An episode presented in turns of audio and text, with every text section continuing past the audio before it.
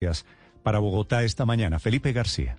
Sí, señor Néstor, tres graves historias en Bogotá muy violentas. La primera tuvo lugar en Ciudad Bolívar, donde un hombre sorprendió a otro en el momento en el que estaba tocando y quería secuestrar a su hija menor de 14 años. Este padre de familia Néstor alcanzó a ver lo que estaba pasando, salvó a la niña y empezó de inmediato una riña con el otro delincuente a quien hirió en la espalda con un arma blanca. El papá Néstor fue capturado y el otro, el presunto abusador, está en el hospital también capturado por el delito de acto sexual abusivo con menor de 14 años. La segunda historia fue en el barrio Santa Fe, donde un hombre, al parecer por temas pasionales, Néstor, escuché esto, le lanzó encima a su esposa embarazada un líquido inflamable y luego de esto le prendió fuego con un encendedor intentando acabar con su vida. Por fortuna esta mujer sobrevivió y está en este momento siendo atendida por la gravedad de las heridas, mientras que el agresor sigue en este momento fugado de las autoridades. Y la tercera y última, Néstor, ocurrió en el barrio Los Laches, también en la localidad de Santa Fe, en una casa donde había una reunión familiar. Le dispararon en el abdomen y apuñalaron en el cuello a la señora María Lija Briñez, de 84 años mientras ella dormía